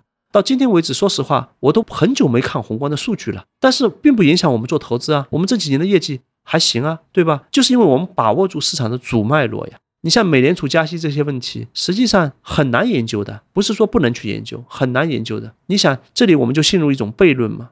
你想通过研究美联储或者美债的收益率来判断 A 股，这是你的逻辑命脉，对吧？嗯哼。那么美联储的加不加息就是 A，中国 A 股市场怎么走是 B。你想通过 A 来判断 B，结果呢？判断 A 的难度比判断 B 还难，这种研究有什么意义呢？对不对？如果你真的能够判断美元的走势跟美债的走势，你直接做美元跟美债就完了呀。你为什么还要过渡一下去做 A 股呢？实际上 A 跟 B 之间的关系也不稳定啊。嗯，它可能不是 A 和 B，是 A 到 D 中间还隔这个 B 和 C 的其他逻辑链。所以这种方法是有问题的呀。我觉得宏观在整个策略研究中没那么重要。我一直跟现在市场上主流的一些策略分析员说，我说少研究点宏观。其实彼得林奇就说过呀，他在宏观上花的时间就不超过十分钟。他说不超过十分钟，它有两层含义。第一层含义的话，它是要研究的，它不是说完全不看，它不是说我一分钟都没有，但他说十分钟足够，为什么？因为对宏观的看法，你本身就不应该有大的变化。我刚才说我不怎么看宏观，那是因为我也知道宏观怎么变啊。我们已经看了很多年的宏观了，我需要每个月拿显微镜去跟着嘛？这本身就不对嘛？你宏观的东西怎么可以用显微镜呢？你大致比如说半年、一年看一次就差不多了呀。那想听您聊聊对识别阶段性的主要矛盾的看法心得。这个啊，到现在为止啊，我其实已经不是我主要的方法了。我现在不是说像当年做卖方那样，因为卖方你是被逼的，说每个阶段你都要出一份策略报告，对吧？嗯。我现在其实最主要的还是着重于不变嘛。我会去判断一下未来市场可能会怎么走，但这个东西不是我构成投资的主要的工作了，这只是我的一些经验跟技巧。那我们回到这本书的主题，就是这三个不变，千帆跃进。你把自己在市场里面始终相信的三件事写成了书名。啊，我们先来聊周期，周期由何而来？或者说周期，你觉得它驱动周期的核心的一个因素，或者那个最关键的齿轮大概是什么？对周期的这个运转啊，本身从教科书上就有很多的说法，包括就是那个霍华德马克思曾经专门写过一本书叫《周期》，它里面讲到了很多种周期的形态，我认为非常好啊。那我自己对周期的话，我是有我自己的理解的。我觉得从实物的角度来讲的话，就是供需嘛，就供需的这个变化不协调、不一致。那么一般来讲的话，一个行业一开始起来的时候，它肯定是需求爆发。需求爆发的时候，你没有供给啊，因为没有人为这个事情做好准备嘛。嗯，所以这个时候呢，会处在一个供不应求，而且量是上不来的，价格会飙升。量上不来是因为你供给还没有出来，没有弹性。对，然后这个过程中呢，肯定是有很多机构会开始进入产能大量的建设跟投放，所以会进入第二个阶段。第二个阶段呢，就是属于量价齐升。就这个时候，虽然说由于供给的释放开始出来一部分的量，但是还是供不应求，所以会进入量价齐升这个阶段。对于整个的食物的运作角度来讲，是最好的一个阶段。然后呢，慢慢的开始呢，这个需求的斜率会改变。虽然说需求还在往上升，但是它斜率改变。但是另外一方面，供给逐渐出来了，这个时候呢，就供需的情况就会有所变化。这个时候呢，整个的价格上涨的斜率会改变，量也会继续上升。那到最后一个阶段，到第四个阶段的话，就需求已经饱和了。需求饱和的时候，甚至会出现周期性的负增长。这个时候恰恰是大量的产能投放跟供给出来，这个时候就进入整个行业杀毛利率最惨烈的一个阶段。这个是我认为需求跟周期轮动的一个很本质的原因。您说这段时候，我脑子里想起来了，那是那个轮动。主动补库存，被动补库存，主动去库存，被动去库存，有一定的对应关系。而且我认为这个过程不可改变。为什么不可改变呢？因为你这里面就有一个所谓的个体的理性跟群体的蛮动的东西。你比如说，对于一个单个的企业来讲，他看到自己的商品供不应求的时候，他一定是去扩张产能的嘛。这对他的行为是非常理性的。但是当所有的人都这么干的时候，因为产能建设需要一个周期啊，意味着未来几年以后，这个产能一定是过剩的。所以你看，中国啊，阶段性的都会面临产能过剩的问题，但只是它产能过剩的东西它不一样。在十几二十年前的话，中国的产能过剩主要集中在传统产业，比如说煤炭、钢铁、化工。但这个东西在一六年以后，经过供给侧改革，基本上现在已经没有过剩。但这几年有一个新的产能过剩啊，就是新能源、新兴产业，它的产能在过剩啊。你比如说我们现在看到的新能源汽车跟光伏，对吧？再过一两年，它一定是进入到第四个阶段，就是产能严重过剩。现在光伏好像已经有点这个意思了。所以就是你会发现，整个资本市场的估值啊，它是走在前面的，它不是等到第四个阶段的时候它才开始下杀的，它很多时候就是在第二个阶段就已经开始杀了。就你看到的所有数据都很好，股价就开始跌，或者说需求的斜率或者需求的二阶倒已经开始转负了，它就已经开始杀了，可能比这个还要早。我的天！所以说，就是做投资的角度来讲，很多人说想把泡沫吃完。等到这个斜率改变再走，实际上做不到。嗯，明白。包括你说，哪怕很稳定的一个行业，比如说猪周期，那也没消失啊。对 对啊，猪周期永远存在。周期这个东西是永远不会变的，嗯，因为它里面是跟人的人性，还有就是我刚才说的个体的理性导致群体的蛮动有直接关系。OK。能请您点评几个周期吗？比如说，其实不同周期它的长度也不一样。对，比如我们说 A 股可能平均三到四年一轮牛熊周期，美股可能回顾历史七到十五年一轮都是有可能的。对，猪周期平均三到四年。对，银行周期呢？银行周期的话，从大的周期角度到今天为止就一点五轮啊，就是从九十年代它是九二年到九九年是下行的嘛，然后从两千年以后到二零一零年这十年时间是上行的。然后从二零一一年到二零二零年就又是下行的，现在还没起来，就连两轮都没有过。呃，我想请教您，银行周期它核心的驱动因素是什么呢？为什么这轮这个周期会这么长？很多人认为银行的周期是跟 GDP 相关，实际上这个不一定准确。其实银行的周期是大于 GDP 的，GDP 还可能会产生小周期，比如说零八年啊、一五年啊，它是会有小周期，但银行的周期是长周期。它其实最核心的是跟这个国家的产业驱动力有关系。就比如说九十年代九二年到九九年这一轮下行周期，就是中国经济当时的整个的核心驱动因素是重工业短缺经济嘛，纺织业、钢铁这些是它的核心的支柱产业。那一轮就不行了，所以下来造成了银行大量的坏账，包括下岗工人。当时银行的坏账在九十年代末的话，曾经有百分之三四十。后来是成立了四大资产管理公司，一次性剥离坏账，再加上这个外资注入，最终的话上市走出来了。那这一轮的话，其实就是跟房地产啊各方面有关系嘛。那这个产业周期的话，它可能会是十几二十年才有一次轮换的。那么在同样一个产业周期里面，由于这个产业本身也会有小周期，它会导致 GDP 的一个周期。比如说中国房地产，你去看，从九八年到现在为止，就九八年到二零二一年，基本上就是一个上行的二十年的大周期。但这个上行的二十年大周期，它也有三个小周期啊，是零八年跌过一次，一二年跌过一次，一五年跌过一次嘛。那么这个小周期它就构成了 GDP 的小周期，但是这个整个的小周期它不会影响整个银行的大周期，所以银行的周期应该是比 GDP 的周期还要长的。您继续说说房地产周期，这应该是很多人关心的。房地产，我认为到现在为止应该算是软着陆啊。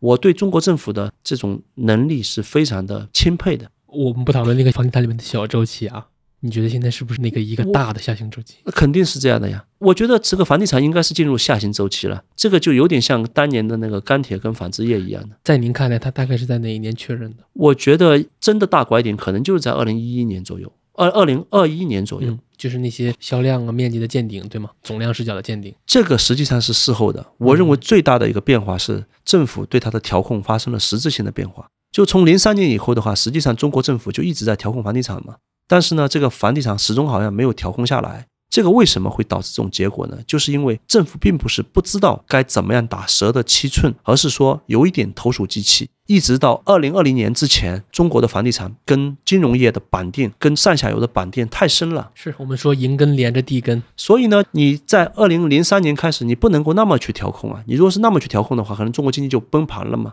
可是呢，中国政府在真正盈利的调控房地产之前，做了两个事情。第一个事情就是在二零一二年、一一年开始就切割房地产跟银行之间的关系。所以你会发现，从二零一二年开始到二零二零年这七八年的时间，中国基本上在银行业在房地产上的投入是比较少的。到后面的话，正常的房地产信贷只有百分之六七。那么从一六年开始，中国开始切割房地产跟上游的资源品它的关系，就通过供给侧改革嘛。所以呢，你会发现，到了二零二零年，这两个事情都做完以后，中国政府开始对房地产下重手，开始有它所谓的三条红线啊，以及各种收紧。那么一调控，立竿见影，对吧？是是，马上这个房地产就出现了很大的问题。但是你会发现，在过去两三年房地产大面积的出问题的过程中，并没有导致银行业系统性的坏账率、不良率的上升，也没有导致上下游的这些所谓的这个钢铁、煤炭、化工、有色资产负债表的恶化。这就是我认为中国房地产软着陆的标志，所以我对中国政府的对房地产的调控我是非常佩服的，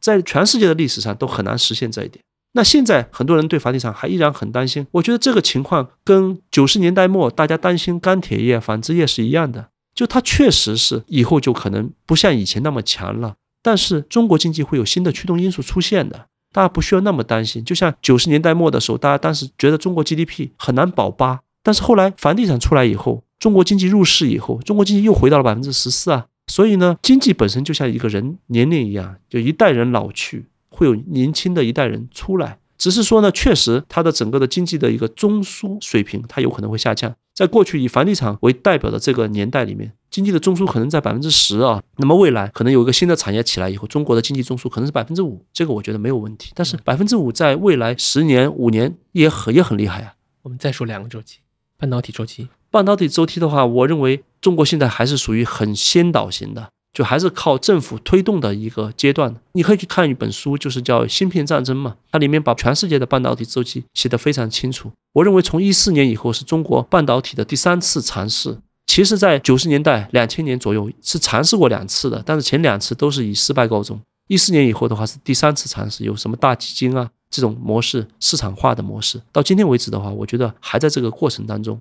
就还没有进入到所谓的展开期，还在导入。对我认为半导体现在还是属于一个新导型。OK，接下来一个问题也是我很想问的，就是我们总说呃穿越周期这句话，其实听起来很轻飘飘的，所以我想问问您，到底应该如何穿越周期？尤其是在周期底部的痛苦、自我怀疑，还有各种宏大的、慢变量的鬼故事，比如现在，甚至我自己都有可能被出清。那尤其比如说很多金融从业者，或者说金融资产占家庭财富比例很高的家庭，那他们的生活、他们的财富其实与经济周期相关性是很高的，或者说对他们来说，经历周期是一种常态化的东西。那有什么心态、原则、手段是我可以准备的吗？我觉得就是多看看历史，多看看书啊，少听短视频啊，少看嗯抖音的那些东西啊。嗯因为很多东西你放在历史的长度来讲，现在是一目了然的。比如说，我给大家推荐一本书，就是温铁军写的那个八次危机嘛，他讲述了从中国建国以后曾经出现过八次危机，那你可以说现在可能是第九次。那你放在这个八次危机的角度来讲的话，现在其实不值一提啊。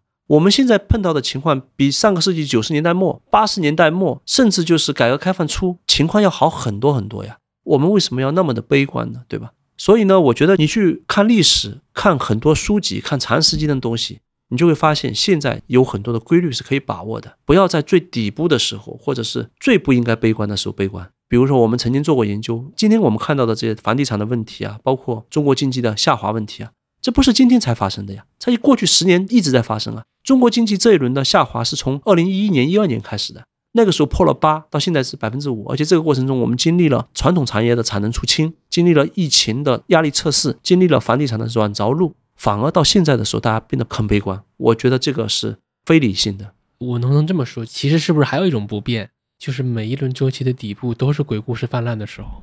这个不是说每一轮的底部啊，而是顶部的时候大家就会非常乐观，底部的话是非常的悲观。这个其实跟股票市场是一模一样的，人的情绪也是有很强的周期的。是的，我记得霍华德·马克思他有个观点，就是如果你看这些周期的运转，可能一代版本一代神，但是人的那个周期是更稳定的，然后更好抓的。对，所以说周期的本质是基于人性嘛。嗯，由于人性很难进步，所以周期永远都存在。然后我们聊聊估值，估值高了未必跌，估值低它也未必涨。那看估值的意义是什么呢？你说的很对，就是估值高了它未必跌，估值低了它也未必涨。我们其实要求的不是说未来会怎么样，而是说估值高的时候它会有两个风险。第一个风险就是未来的预期收益率降低了，不是说它马上就要跌，但是它确实给你的预期收益率降低了。比如说我们现在买一个六十倍、七十倍的茅台，你还不如去买三年期的国债收益率，对不对？这是一种预期收益率嘛。所以我同意，就是说估值高了，它不代表说它马上就会跌，但是它的预期收益率降低了。估值低了，它也不代表说马上就会涨，但是它预期收益率非常高。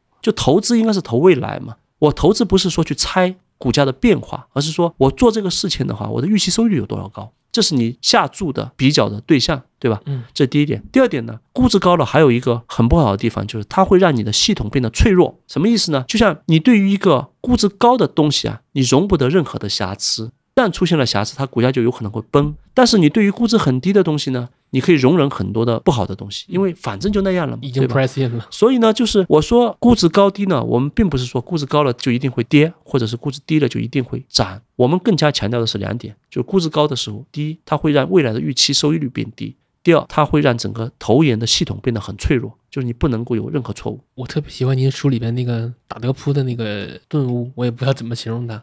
就你这里边能给听众介绍一下那一刻你想到的那些东西？就我特别喜欢书里边的那个例子。就这个例子，我觉得很形象嘛，就是我自己也是想了很多年的。因为我们以前做投资的时候，都是去猜未来的股价或市场会怎么变嘛，对吧？然后把精力集中在这个方向。后来我就发现有一个问题，就是我无论怎么努力的话，我发现我在这块的能力其实没有系统性的高于一般人啊。那我的优势在什么地方？所以这个是很困扰我的。直到有一天我打德州扑克的时候，我突然就明白，原来大家打德州扑克，你是看着自己手头的牌下注的，你不是去猜下面发哪三张牌吗？所以我当时就有一句话就非常经典嘛，我说研究只能帮助你解决你手头是什么牌，研究永远都无法帮你解决下面发什么牌嘛。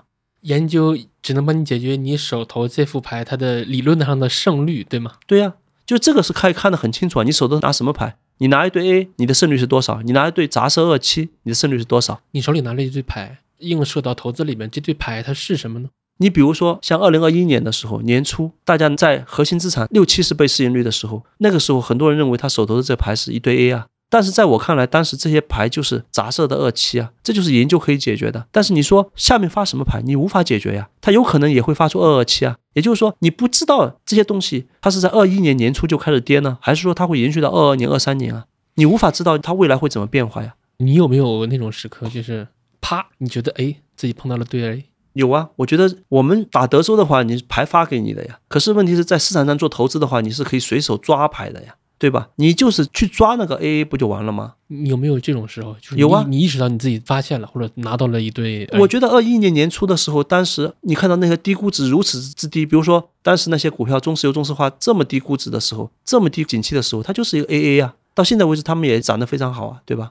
但是到了今天为止的话，你会发现它就是从 AA 变成了，比如说七八、五六，就这种牌，它不是 AA 了嗯，但是它也不是那么的差呀，不是二七啊，就这个道理啊。就是打德州跟做投资最大的区别就在于，德州是牌发给你的，你没得选啊。但是做投资的话，你是可以选的，在市场上可以选啊，你就是选 AA 不就完了吗？但是你永远预测不到，就是那个牌池里边会翻出来什么样的牌。对呀、嗯这个你永远都做不到呀。事实上这不重要呀，对不对？你打德州的时候，你会去拼命想下面发什么牌吗？不会的呀 有的时候我会一厢情愿的。那就说明你是一个非理性的人是的，嘛你不是按照一个真正理性的方法在打牌嘛？嗯，所以比如说拿到一个二和七，理论上你应该弃牌，对吗？对呀、但是有很多人就幻想下面会发二二七啊，是，然后发出来以后，他也觉得自己很聪明啊。实际上，就算发出来以后你赢了，你也是错的呀，对吧？因为这种从概率的角度，你就是不对呀。所以这个映射到投资上就这个道理啊，就是你可能二一年年初这些股票不会再跌，再涨半年，但不代表你的行为是正确的呀。嗯。我刚才为什么一直在偷摸笑？我就满脑子在想，有的时候我经常干一个行为特征，就是说要看牌交一百筹码。我说，哎呀，来都来了，看一下，搏一下。这个就是巴菲特说的嘛，他小赌他都不赌。我们以前有句话叫做“大赌伤身，小赌怡情”嘛，对吧？好像就是小赌可以赌一下这种感觉。但是巴菲特不是这样的，他小赌他都不赌，他认为就是这个东西不理性、不合适，他就是一分钱他都不愿意。但他认为这个东西是理性的，是对的，他就可以全部 all in。嗯，我们再聊聊人性。我特别喜欢您那个底部众生相那三种人，这个能再复述一遍吗？就是在底部的时候，有些人是认为这次不一样嘛。比如说像二零一八年的时候，很多人，我当时记得我们是非常看好市场，特别看好创业板指数嘛。我在我公众号上都有文章的，这个不是说事后诸葛。嗯，我那篇文章恰恰发在最低点，我也觉得很神奇，回头我找出来给大家放到 show 二零。二零一八年的十一十月十六号左右，身处何处嘛？当时有三种人嘛，第一种人是觉得这次就是不一样啊，你所有的研究都是基于过去，比如说三十年中国跟美国是蜜月期，所以你所有的研究在现在不重要。这种人呢，我觉得也还可以理解啊，他不认同你的研究嘛，我觉得可以理解。第二种人的话是属于他认同你的研究，但是他非要去做小概率的事情，就是他通过一个研究，他觉得大概率是这样的，但是他这次非要选择小概率，这个我就很难理解嘛，我不知道这样研究的意义在什么地方。嗯那第三种人呢，其实也是非常不可理解的，就是他太精明了，或者太聪明了。比如说，他当时他认为这个你是对的，他也认同这是大概率事件，但是他不愿意提早下注，他觉得我要等市场先起来，就是他不愿意等待。有没有可能是他不想承受亏损？是有这种可能，但是问题是你投资的话，我说过，就左侧跟右侧都是事后才知道的，事先事中是不知道的。那你怎么能够做到，就是什么亏损、什么困难都别人承受，然后你只享福呢？这从逻辑上是做不到的。所以我们有时候说，底部你应该主动的去拥抱波动性，对，买套。我们所谓的买套，就是你不可能说，实际上买到最低点的那个人，要么就是运气好，要么就水平太差。明白，就是如果你已经意识到是底部了，某种程度上你拿了个对儿 A 或者对儿 K，你得下注。对，输了你也得认，这是小概率事件。我还想 call back 一下，现在创业板的估值应该和二零一八年底是差不多了。这个就是机械的、刻舟求剑的看待问题嘛。就是我们当时二零一八年为什么去那个位置上，它是第一次达到历史的，就是它历史上最低点的话是二零一二年嘛，五百八十五点的时候，然后二零一八年的话又一次达到那个位置。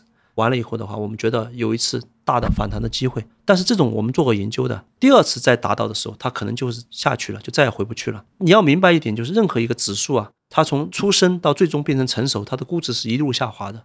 就是上证综指当年也是这样的，估值是一路变低的。但是呢，经过了很多年，第一次触及到那个历史的低点的话，它会有一次巨大的反弹。但是第二次的话，就是刻舟刻舟求剑了。OK，所以关于人性，你是否坚定的认为，或者说市场不可测，是否是你的市场观？我觉得市场不可测这个话也对也不对，就看你是以什么样的维度去看待这个问题。如果你认为要每天、每月甚至每个季度去准确的预测，我认为是市场是不可测的。但是市场的状态是可描述的。就比如说在二零一八年年底，当时创业板跌到只有一千三百点的时候，其实我们就已经出手了，最终承受了四个月的百分之十的回撤。那你说这个行为对不对？就是如果是从准确的预测市场的话，你错过了一个季度，对吧？而且你幅度也错过了百分之十，你肯定是错的嘛。但是我认为从投资的角度，这是正确的。同样的道理，就是在二零二零年的时候，我们很早就离场了，后面错过了将近半年时间，很大一波的上涨。但是你说这个东西对还是不对呢？这是看你的选择嘛。我认为从我的投资方法，我认为是自洽的，是对的。所以市场可不可测的话，这个就是看你的整个的这个看待市场的维度。我们能再具体的聊一聊你在荒原的投资方法吗？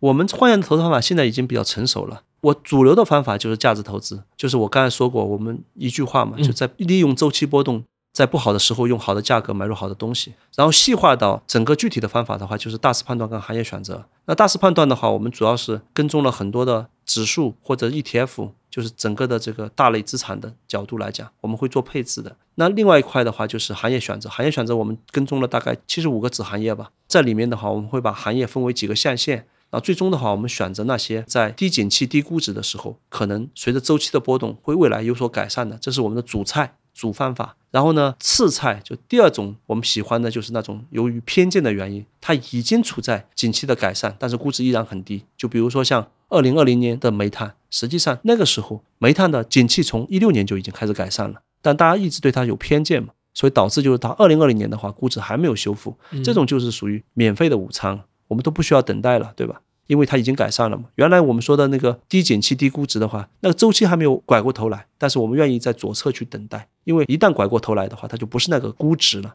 然后像那种什么垃圾股、主题投资，我们是不参与的。还有就是一种高景气、高估值的状态，就市场很喜欢这种东西。就比如说像前两年的新能源啊，二零一五年的互联网啊，二零零七年的周期啊，市场很喜欢这些东西。但这些东西呢，我们现在。不太参与，因为我们无法知道它什么时候开跌。它不是说到了景气的拐点才开始跌的，往往这些东西都已经进入泡沫了。这个我们不是特别多的参与。所以有的时候你的落地也可能不一定是个股，对吗？有可能是 ETF。对，其实我们应该是做中观层面的，就我们不是翻石头的，我们更多的是用 ETF，还有就是这个行业里面的白马，我们不太去追求阿尔法。我们接下来最后一个问题，就这里面我挑一处，站在二零一八年底，您吸取之前的教训，然后对市场和品种没有任何偏见，这句话我特别喜欢。然后你的决策是认为小盘比大盘更有价值。